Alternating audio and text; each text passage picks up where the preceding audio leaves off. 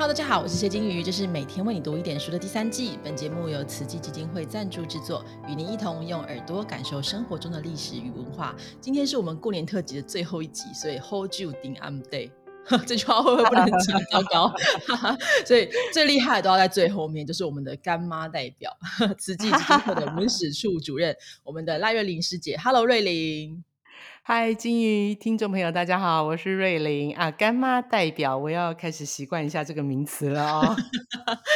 瑞玲，我们想请问一下，就是说，因为我们想象中的过年比较世俗嘛，因为我们前面几集都介绍了很多，比如说过年要怎么过啊等等的。那我们昨天也介绍了，就是在唐代的寺院过年，其实比较朴素一点哈。但是我上上次去拜访静思金舍的时候，听说过年的时候会超热闹哦。哎，没有错哎，其实是非常热闹的。其实佛教在台湾已经非常的生活化，哪怕是我自己的经验哦。其实我也会跟我爸妈去别的庙里面啊，香火鼎盛的庙啊，然后可能去吃一碗咸粥啊，或米粉汤啊，哈。然后你在那里上香完之后吃一碗，感觉特别的保平安哦。那慈济的祭司精舍也是哦，哈，其实也是在过年期间，当然今天今年疫情比较不一样，要不然的话都是对外开放的。那我们就会呃让大家一起来走春。啊，那我自己呢有三年在金舍住过的经验，所以我用我自己的经验来分享一下这个金舍是怎么过年的哦。好，首先大家可能要知道，这个金舍跟一般的庙有一些根本不一样的地方，因为它没有香炉。好，所以大家可能就用双手合十就是拜拜了哈，它没有。烧金纸的地方，它也没有捐香油钱的地方。那当然，这是因为除了环保之外，另外一个原因就是因为那里的师傅是不接受供养，就自力更生啊，自己靠劳力来获得自己的生活费用啊。不仅如此，他还会提供给职工还有照顾户哈，就是我们讲的呃比较贫困啦或中低收入的家庭哈。这餐食，呃，这就是慈济年节他要围炉的一个开始。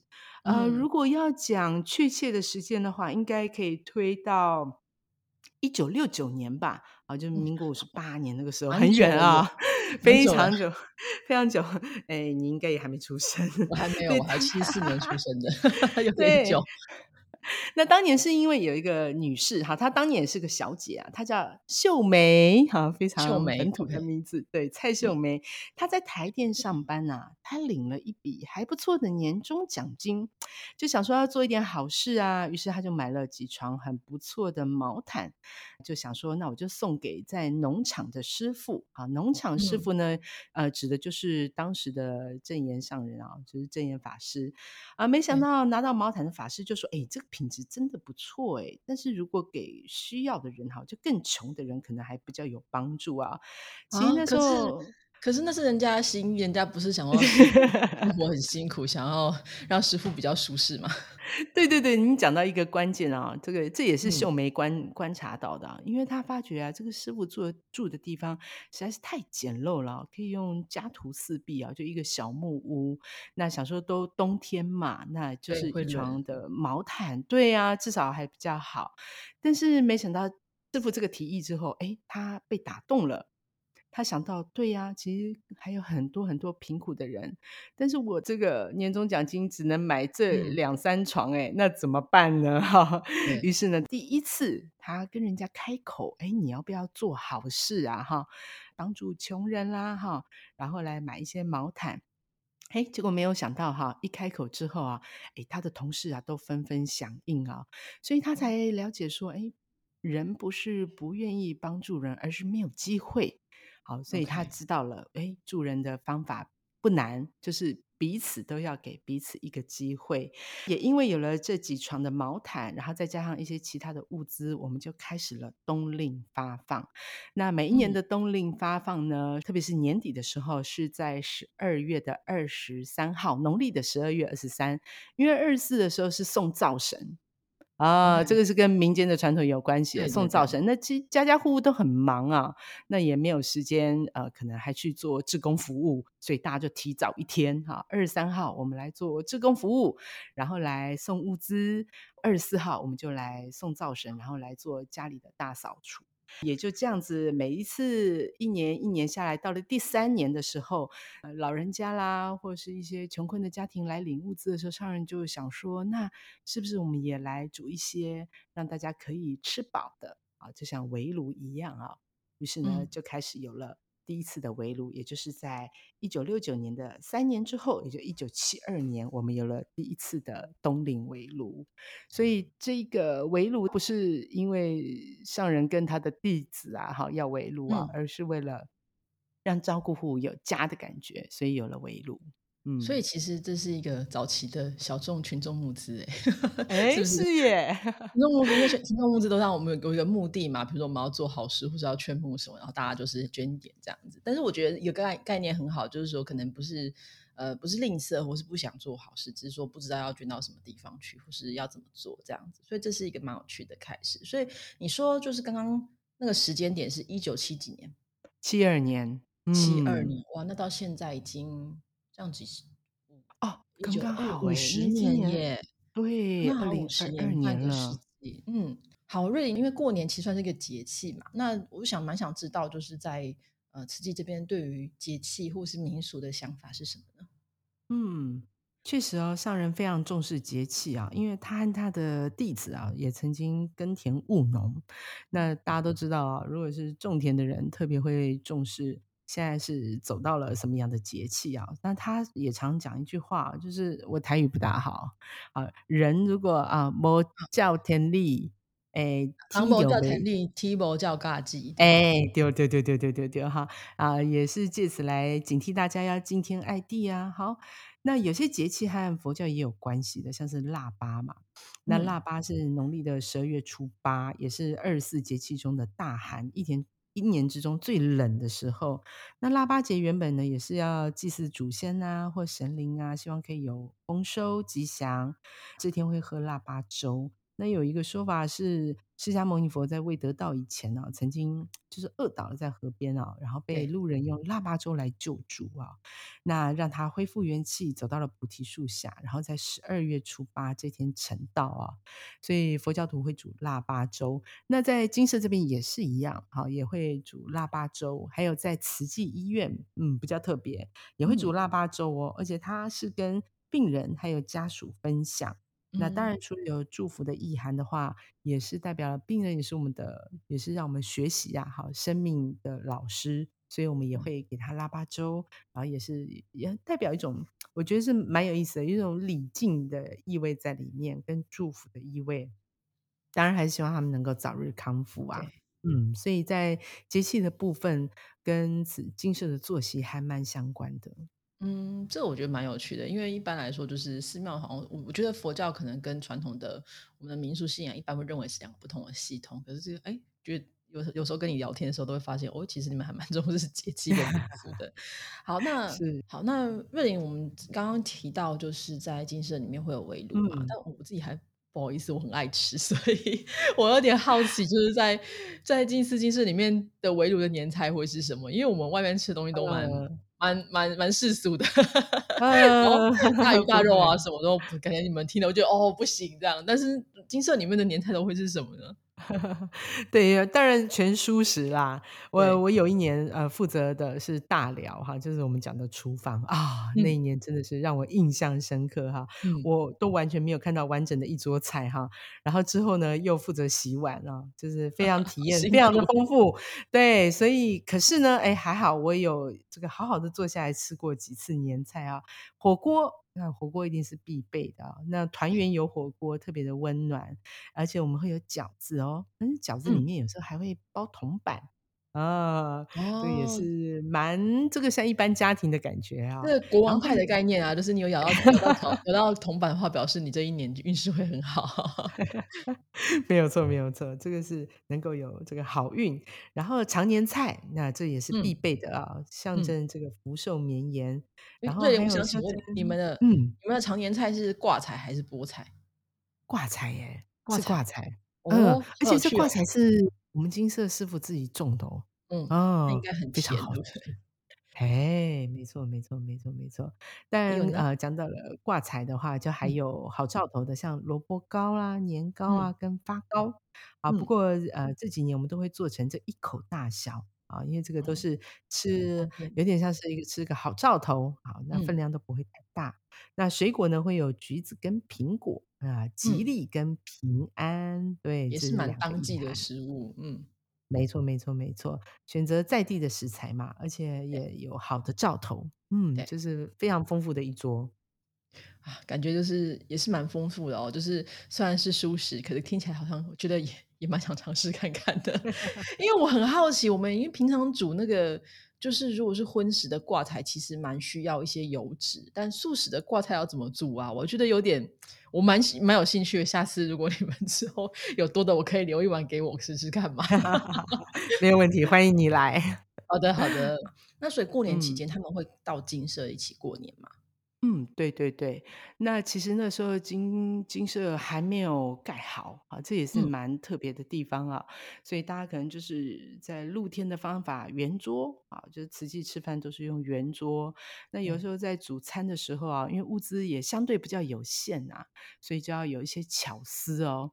嗯。呃，我曾经听过啊，我们的第一个慈师傅，就上人的第一个弟子啊，他就有曾经讲过，如果讲到萝卜，你会想到什么？白萝卜。对。应该会想到萝卜糕，对吧？哈，但是，呢，他当时啊之类的，嗯。对对对，但是他当时啊，他就要靠四条萝卜，他就要变成一桌菜。啊，那萝卜的皮可以拿来腌 哈，萝卜的嗯。菜叶，哈，可以拿来炒，萝卜的梗可以做凉拌，但萝卜汤啊，哈，你可以卤一下，哈，或者。是变成萝卜汤。所以在那个物资相对比较贫乏的年代里面，啊，你也要发挥一个巧思，然后让大家吃个热的，然后大家坐下来围成一个圆。就像一嗯。家庭一样，啊，我觉得还蛮有仪式性的哦，不过也是那份，呃，温暖感觉的传递。有几次呢，其实真的是连米饭都不够了，那就只嗯。好啊，用大锅煮嘛，哈，煮那对。个米饭，那就煮成粥吧，啊，那这样米饭少一点没关系。诶，结果来的人越来越多啊，啊，因为我们在花莲的乡间啊，相对也。是比较比较需要帮助的，地方。嗯，没对。错没错，那怎么办呢？那就哎，人人多，那我们就加一点水，然后再再加一点水，好，再加一点水，然后就变成那个变成汤了。对对对对，这边那个叫，呃，米饭很少，但是水很多哈。有时候那个嗯。水很清啊，甚至于在户外在煮食的时候，你还可以看到，就那个水啊，会映出周围的这个光景啊，非常的嗯。清澈啊。所以那一方面上人也是感叹啊哈，一方面也是感恩吧，哈，能够嗯。还是让大家可以围炉啊。所以他当时也说了一句话：“一粒米中藏日月，半生锅里煮山河。”然后也是感嗯。叹那一段的克难日子，也是坚持下来了，直到。现在。这是很有趣的，就因因为很多时候大家说在寺寺院里面去参拜的时候，因为可能香嗯。油钱很丰盛，所以吃的都很棒。我印象中跟我阿妈去祭 挂香还什么时候，吃那个米粉汤说：“哇，好澎湃哦，什么都有。”所以其实早期的这个金色过年，因为可能，呃，物资比较缺乏，然后来参与的人也很多，所以实际上其实并没嗯。大家想象的这么的丰富啦，哈。可是像现在疫情的期间的原本嗯。原本还是有关怀的人，他们可能没办法一起团聚，一起过年，那要怎么办呢？哦，这真的是一个大考验。因为其实嗯。慈济很在乎那个人跟人之间的互动，啊，因为。如果你要做慈善服务嘛，哈，总不是高高在上，“哎，要不要来拿？”啊，这样总不能这样。对对对对对对对，那以前我们真的是大家都过来精舍这里，啊，嗯，嗯。一听感觉就像群聚，对。所以今年开始哦，朋友，从去年开始我们就开始改变了，我们就变成是由我们，呃，指定的志工，还有嗯。同仁，好，一起，然后我们用送年菜的方法，啊，稍微改变一下，哦。会有一些相应的物资。啊，因为每年的冬令发放，其实送的物资也很多，差不多有五。公斤重，蛮多的嗯。哈，一些生活的必需品啦。我看了一下我们的那个档案啊，以前早期可能连米啊、油啊、盐呐，哈，这些我们都会买给他，啊。但哦。是时到现在啊，呃，这个便利商店也非常的方便啊，所以我们在二零一九年的时候把这个物资就改成了物资卡，就慈善物嗯。资卡，可以直接到全联先生那里哈，去找你嗯。需要的。哦，对，这样蛮方便的，因为你知道没大家需要什错。么嘛。嗯。没错没错，因为如果你打包好五公斤，可能有些东西他，呃，并不需要啦，或者，说对。对，他有些是小朋友，他要奶粉，好，那你还嗯。不如让他自行采购。所以我。们在二零一九年就做了这样子的转变，然后从去年开始，嗯。对，我们用送年菜的方法哈，然后也是把温暖送到家啦，啊，一方面是嗯。避免群聚，嗯。啊，还是可是我觉得还是蛮希望，就是有一天就是我们还是能够大家团聚的时候，就是可以看感觉可以感受一下到底有多热情，这样多么澎湃。是。应该说过年期间这个除夕到初五，所以在金色金进食金社里面有什么样的活动？就我比较好奇是，所以正言法师会发红包吗？哎，会会发给大家红，包吗？或者是说要要要要，或者说。师傅们因为师傅们大部分都是女性嘛，那他们要回娘家吗？哦，发红包是一定会发，那因为嗯。师傅们都是出家人了，所以我对。们是就是以僧团为主，所以不会回嗯。娘家。对，但反而 OK。是家人可能会来，哦，啊，是另外一种的聚。相会。没错没错没错。那其实发红包啊，真的是从除夕夜的时候就开始。嗯。呃，过往如果没有疫情的影响啊，我记录当中曾经有两千六百多人一起围炉，在 精舍。现在听起来就是超级群聚，现 在但是以前不是，对，对对，嗯。我要讲以前哈，这个记忆是以前哦，档当中啊，是是。哎二零一九年以前哈，对。嗯。那当然就开了200多桌，然后有些嗯。是自助餐式的，然后也有人可。能来来去去，那想着人哪里来啊？因为如果大家有来过近思金会知道花莲的话，其实，呃，我们这里的当地人口啊，也不一定那么多，有一些是照顾户哈，就刚才提到的嗯。哈，他还是可以在除夕那天过来。有一些是我们的基金会的员工，啊，就直。接就在金色过年了啦哈，一家老小都带来。啊，有些呢是志工，对。特别是海外志工，他可能他在台湾已经没有家人了，啊，或者嗯。说，哎，那就把台湾的家人也一起带来，啊，所以才会这么样庞大哈的这个人啊，大家一起来过年。那嗯。上人是会发红包的哦，因为人数众多啊，所以金舍师傅也会帮忙一起发红包。嗯。不只是发红包哈，我们还有晚会。啊，这个晚会呢，像是音乐的演奏啦，说相声、数来宝、手语歌，好，甚至于是猜谜等等啊，啊，嗯。非常热闹。啊，那我记得这个有一年的这个走春的时候啊，那金色这边呢，它也会利用户外的空间来做一些闯关活动，哈，有点像大哦，还地有游戏。嘿嘿，好，环保体验啊，手工 DIY 啦，啊，吉祥化的考验啦，甚至于呢是捏面人啊、剪纸啊、糖葫嗯。芦跟棉花糖啊，一些比较传统的活动啊，也是非常受欢迎。每年都会有不同的这个叫做规划，然后也是嗯。让大家在，呃，新春之间哈，除了，呃，迎接福气之外哈，也能够造福，哈，也能够付出，也能够帮助别人。好，所以我们每嗯。一个环节里面哈，也都会带给大家你如何行善啊，或如何助人的一些观念跟方法。嗯，所以其实整个除夕到初五都有非常多有趣的活动，大家如果去金池精舍里面就会觉得，哎，这很丰富的很丰富活动哎，就大一家老小就是那老少咸宜的游戏这样子，嗯。对对对，不过因为现在疫情的关系啊，然后再加上其实海外的志工好，或是，呃，蛮多的好朋友也没有办法用这个飞回来，然后隔离太。麻烦了，所以我们现在也都用视讯拜年。那今年我嗯。们就有二十五个国家地区的志工，我们就用视讯的方式哈，互相的问候，也非常的好。这其对。实一开始大家是用预录影片呐，后来现在实在太方便了，所以我们就直接来这个透过嗯。对，没错，直播的方法，然后一起来问这个问候。嗯，那我们刚刚讲除夕开始就是围炉嘛，然后接下来初一中间有什么重要的，呃，比如时节，像初二在我们民。间是初二回娘家，那初二或者初三的时候，或者初三你可以睡到饱，然后初四是什么，然后初五是这个开工，那开工会有开工的典礼之类的吗？那呃，我们有新春团拜耶。哦。嗯，新春团拜比较像是哎，我觉得蛮像开工的。哈。不过大家可能传统中的开工啊，哦，可能会，呃，祭天地啦，好，或者是有嗯。一些仪式。那我们的开工比较活泼，啊，有的时候也是大家在一起听完上人的开示之后，然后我们也会互相分享，有点像是你今年的新春新愿望。对，然后嗯透过这个愿望的分享，哈，跟互相的打气。那当然，因为慈济的大家庭比较大，可能有医生啊、老师啊、小朋友啊，哈，也都会一起进来，所以我们的年龄层的跨距也非常的宽。对，所以也可以借此理认识一下跟理解一下大家的未来的目标是什么，这样子。嗯。嗯，没错。那好，所以这其实是因为疫情的关系，那原本的这些围炉的这个活动，其实就慢慢的见了。就是我不是不见了，就是围炉这个活动，我们就要用其他方式去引应。然后像刚刚讲的走春拜年，可能就要呃暂时没有办法去参加这个活动，那团拜或什么可能就要用直播的方式来处理哈。在新年的话，我我我岔开问一个问题，就是说嗯在新年新的一年，就是在慈济基金会这边有什么样新的想法，或是新的一些 idea 啊，准备在呃过完这个年就要来准备如火如荼的展开呢？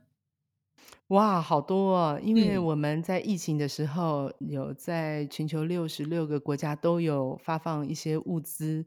那其实我们还是蛮关心，受到疫情，其实第二波影响的就叫经济，除了健康之外，嗯就经济。所以经济的纾困工作啊，也必须要呃这个展开。从去年开始，其实我们就已经开始进行所谓的第二波啊，这个疫情的这个纾困二点零。好，就嗯是从原本的物资，然后改善，然后到甚至于是助学，好，就是特别是家中有这个国高中生的孩子，啊，这个助学，上面好需要有补助的话，那我们也都用线上的方式让孩子来申请，啊，家长嗯也可以，或者是他的老师，对，那这也是呃在今年度蛮重要的。第三个就是素食的推广。啊，因为其实大家都能够理解啦，哈，就是其实嗯吃素不是为了单纯的只有宗教的因素，其实是很好的一个健康理由。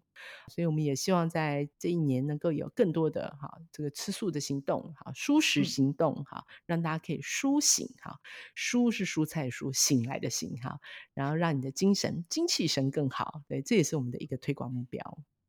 有蛮多的朋友可能吃素的原因，不到也不是为了宗教，可能是像说动物友善，觉得动物真的很可怜，然后或者是说有很多的对呀、朋友是认为说，嗯，我可能有很多东西他吃了，其实他会有过敏的问题，所以这大家都是个人的一个选择。但是嗯如果可以选择的话，你当然可以选择对于自己比较适合，然后也比较好的方式，这样子。嗯，嗯。好，那瑞玲，你最后有没有什么吉祥话或是祝福的话，想要对我们的听众朋友说呢？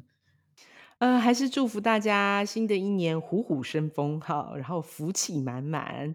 每一天其实我们都是可以作为自己新的开始，然后特别嗯。是在新年的时候，让我们能够透过帮助别人，把这份爱跟快乐传递出去。